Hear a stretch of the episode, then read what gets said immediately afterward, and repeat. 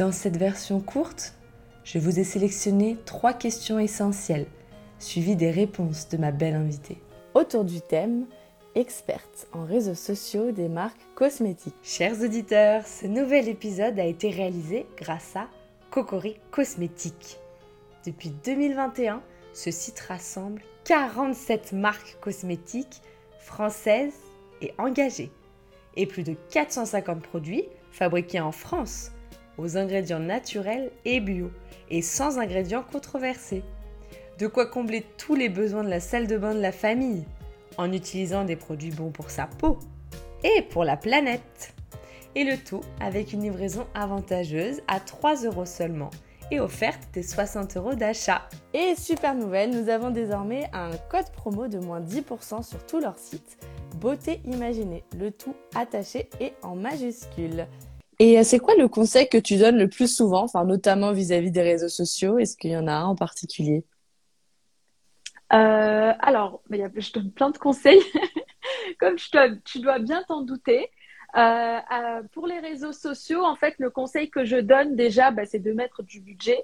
Parce que souvent, on a l'impression que oui, euh, parce que c'est gratuit, Instagram, on peut poster gratuitement, c'est facile, etc. Bah, on n'a pas besoin de mettre de budget, alors que si, en fait, parce qu'on va pas poster n'importe quoi. Déjà, euh, il faut toujours bah, s'entourer, si on est euh, débutant dans le domaine, il faut toujours s'entourer d'experts. Si on vient juste de lancer sa marque, bah, on peut pas tout faire seul, donc il faut pas hésiter à déléguer ça à des personnes qui, qui ont pour métier, en fait, le community management. Donc ça, c'est la première étape. Et la deuxième étape, c'est de mettre du budget. Où est-ce qu'on va mettre du budget? Alors pas n'importe où, n'importe comment, bien sûr. Et c'est pour ça qu'il faut être accompagné d'experts. Mais pour le coup, euh, bah, déjà, il faut financer bah, tout ce qui est production de contenu. On va pas poster n'importe quel type de contenu sur les réseaux sociaux. Il faut être vraiment très euh, pas perfectionniste, mais un minimum exigeant pour pas poster euh, n'importe quoi sur euh, les réseaux de sa marque, étant donné que c'est vraiment aujourd'hui la vitrine en fait d'une marque. Les réseaux sociaux comme euh, une page Insta ou une page TikTok, c'est littéralement la vitrine d'une marque avant même le site internet. Parce que c'est ce que les gens vont regarder en premier, c'est comme ça qu'ils vont découvrir la marque. Donc il ne faut pas hésiter à mettre le budget en termes de production de contenu. Ensuite, il ne faut pas hésiter à mettre du budget pour tout ce qui est social ads, donc euh, ah. publicité euh, payante euh, sur les réseaux sociaux, sur Meta, TikTok, Pinterest, etc. Ce qui est indiqué sponsor, sponsorisé souvent sur Instagram par exemple. Ouais, d'accord. Tout à fait. Il faut, il faut absolument mettre du budget dans ça parce que des réseaux sociaux, surtout pour une marque, en fait, ça ne peut pas que reposer sur une stratégie organique, c'est-à-dire une stratégie voilà non payante ou voilà un peu comme nous, comme moi ou comme toi, Alice, on va poster du contenu. Et ben pour une marque, c'est pas suffisant. Il faut absolument mettre du budget en ads pour aller toucher des nouvelles audiences, pour aller euh, faire des ventes, etc. Ensuite, pourquoi pas, selon le positionnement, selon le budget de la marque, pourquoi pas faire aussi du marketing d'influence, etc., ah etc. Voilà. Et euh, un autre conseil aussi que je donne très régulièrement, c'est d'avoir une stratégie multicanale parce que souvent je tombe sur des marques en fait qui ne sont présentes que sur Instagram par exemple ou que sur mmh. Insta slash Facebook. Mais bon, Facebook, moi perso, je compte pas ça. Euh, enfin, je compte pas du tout hein, parce que pour poster sur Facebook, il suffit de cocher une case quand on va poster sur Insta et, euh, et ça fait l'affaire. Mais lorsqu'une marque n'a qu'un seul canal de communication sur les réseaux sociaux et qui est la plupart du temps Instagram, Mhm. bah, les résultats vont être euh, limités en fait à partir d'un certain temps, d'un certain moment. Euh, voilà, on va plus trop voir de d'évolution, que ce soit en termes de de, de followers, d'engagement, euh, de vente, etc. Donc, il faut absolument être sur plusieurs réseaux sociaux pour avoir une plus grande communauté.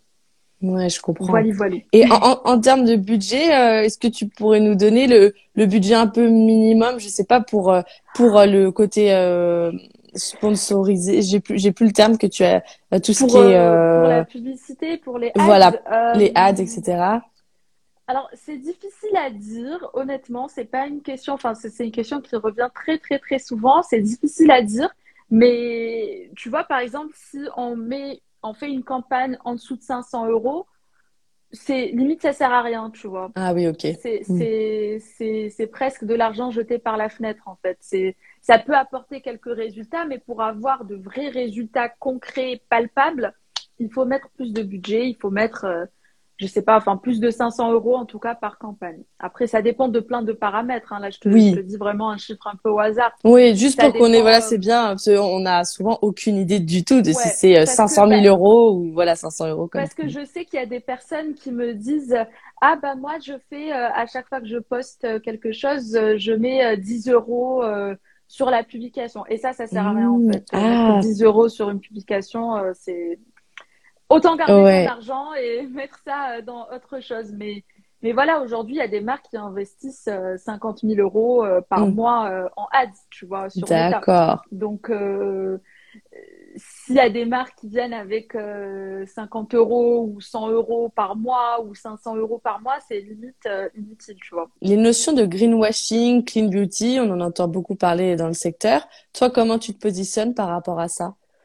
Alors, euh, il y a beaucoup de choses à dire sur le sujet. Euh, le greenwashing, bah, ça a toujours existé, ça continuera toujours d'exister.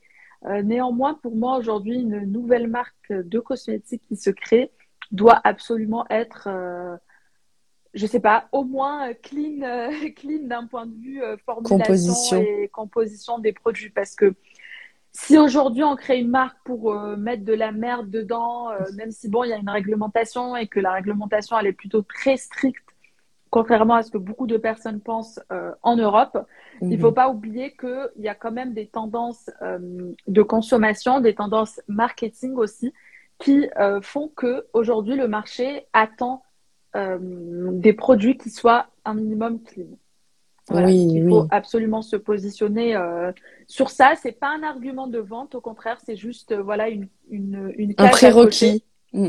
Exactement.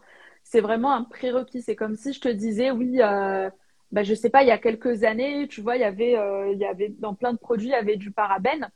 Bon, c'est pas des actifs que je connais bien, mais voilà, il y avait des parabènes dans les produits. Bah, aujourd'hui, enfin, ça va de soi qu'il n'y a pas de parabènes, tu vois. mais il y a quelques années, euh, il y avait des marques qui disaient oui, euh, le shampoing sans parabènes, le truc sans parabènes. Oui. Aujourd'hui, genre, ok. Ça, ça n'a pas de valeur ajoutée, c'est comme tout le monde. Hmm. C'est ça. Donc voilà par rapport au, à la clean beauty. Ensuite, il y a aussi le greenwashing qui qui est voilà très utilisé par beaucoup de marketeurs. Il faut faire très attention parce que moi personnellement, je suis je suis plutôt je fais plutôt partie du clan euh, marketing authentique et pour moi, c'est pas des mensonges et des stratégies en fait marketing euh, mensongères qui finissent par triompher. Certes, ça peut faire du chiffre sur le court terme, mais la vérité finit toujours par éclater. Donc une marque qui n'est pas sincère avec son audience, avec sa clientèle par rapport au, à son positionnement euh, green ou clean ou whatever, bah, c'est une marque qui va pas durer dans le temps en fait, tout simplement. Il faut mmh. vraiment être euh, authentique avec ses clients, avec son audience et avoir un positionnement qui correspond vraiment aux valeurs de la marque. Belle, euh, belle morale que tu viens de de donner là parce que on peut souvent entendre que le marketing voilà c'est que du du du mensonge en fait euh, ou de l'enrobage etc mais il y a mm. aussi des professionnels qui ont choisi un un camp de la vérité du coup et euh, c'est c'est une belle mise en, en avant des des valeurs positives d'une marque en fait ouais mm. carrément moi, je t'avais découverte dans ta première vidéo sur YouTube. C'était sur la marque ah. interrompue euh, Autrera de Sananas. Tu as obtenu des milliers de vues en quelques heures. Est-ce que tu peux nous parler de cette vidéo, de comment ça s'était passé? Bah, écoute, euh, c'était donc la première vidéo de ma chaîne YouTube, donc euh, chaîne que je devais lancer euh, déjà il y a plus d'un an, parce que j'ai toujours été très vidéo et parce que aussi j'avais déjà eu une petite chaîne YouTube où j'avais posté bon trois quatre vidéos, c'était pas énorme, mais c'était voilà juste avant que je me lance à mon compte. Et donc, j'avais toujours pour ambition et comme envie de lancer ma chaîne, de parler de beauté, de cosmétiques, mais surtout de business, en fait, donc de, des sujets euh, beauty euh, business et cosmétique business, euh, social media, etc. Donc, concrètement, ce que, ce que je connais le mieux. Et j'avais mis voilà énormément de temps à le faire. Et puis un jour, j'étais j'étais en Allemagne. En fait, je venais d'avoir le Covid, c'est juste après. Et j'étais coincée en Allemagne en confinement parce que là-bas, c'était pendant 15 euh, jours. Donc, c'était en mmh. janvier, en janvier dernier. Et puis, euh, j'ai vu voilà, que Sananas avait arrêté, enfin, avait fermé son site, elle avait tout arrêté. Et je me suis dit, bah tiens, c'est intéressant et même c'est bizarre, enfin bizarre, je sais pas, mais en tout cas, c'est intéressant. C'est surprenant, c'est un sujet euh, où il y a beaucoup de choses à dire. Et puis je me suis dit, ah bah tiens, et si j'en faisais une vidéo YouTube directement? Et donc j'avais avec moi euh, ma caméra, je sais même plus si j'avais mon, mon, micro ou pas, en tout cas j'avais ma caméra. Et, euh, et voilà, j'étais chez ma sœur, je me suis dit, bah vas-y, je vais, préparer ça. Et puis je vais m'installer, je vais tourner la vidéo. Donc j'ai fait ça, j'ai préparé la vidéo, euh, le script, euh, j'ai fait des recherches et tout. Bon, je connaissais déjà un petit peu Audrey Beauty, j'avais déjà vu euh, ce qu'elle avait fait avec sa marque d'ananas. Et je me suis dit, bah vas-y, je vais faire le script et je vais enregistrer ça. Donc j'ai enregistré ma vidéo. Et puis après, j'ai passé bah, des heures et des heures au montage. Hmm. J'ai fait faire une miniature par mon graphiste qui fait toutes mes miniatures d'ailleurs sur YouTube. Et, euh, et voilà, j'ai posté ça. Je savais que ça allait faire des vues, mais honnêtement, je je savais pas que ça allait faire autant de vues. On peut pas. Euh, voilà, on sait que je, je savais, voilà, j'avais bien préparé. Moi, en plus, je connais bien les réseaux sociaux étant donné que c'est mon métier. Donc, je sais comment ça fonctionne YouTube. Je sais qu'est-ce qu'il faut faire pour qu'une vidéo soit euh, vue et, et pour que les gens cliquent dessus et pour que qu'elle soit qu'elle soit bien référencée dans les résultats de recherche, etc. Donc j'ai fait tout ce travail là. Mais mhm. derrière, je ne savais pas que ça allait faire. Euh, là, c'est plus de 210 000 vues en 8 mois, je crois, maintenant 9 mois. Donc voilà, forcément, je ne m'attendais pas à ce résultat, mais je savais quand même qu'il y avait du potentiel de viralité. Étant donné que le sujet était un sujet d'actualité, oui, tout récent. On parlait d'une youtubeuse mm. et que moi, derrière, j'avais bien travaillé ma vidéo, j'avais fait un bon script. Euh, c'était bien organisé et euh, au niveau du titre et de la miniature aussi, c'était bien travaillé. Donc euh, il y avait quand même un, potentiel. quoi.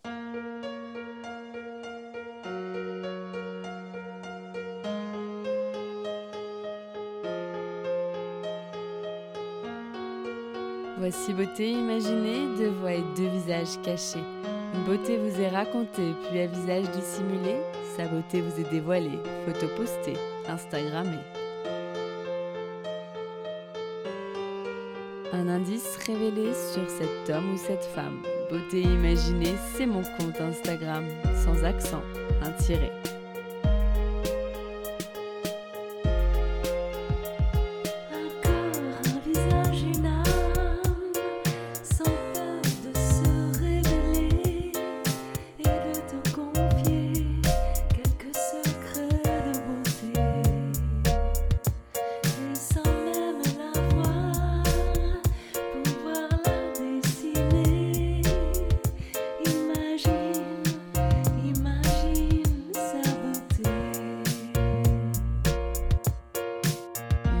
visage secret que je me plais à questionner lors de mes lives un invité.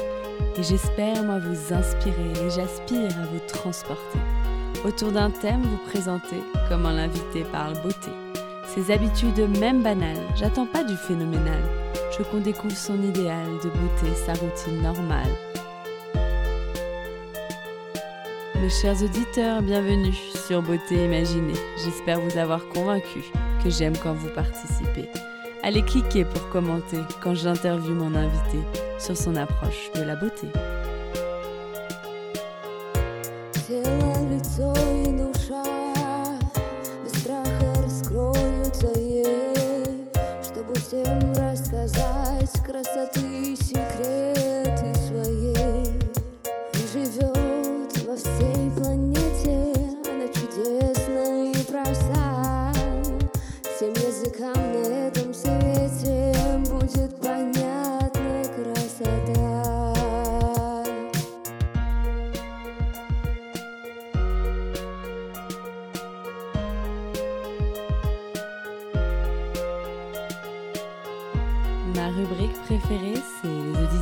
T'imaginent, où nos auditeurs devinent si tu chantes, dans ou pas, si tu aimes la musique, le classique électronique ou le contemporain.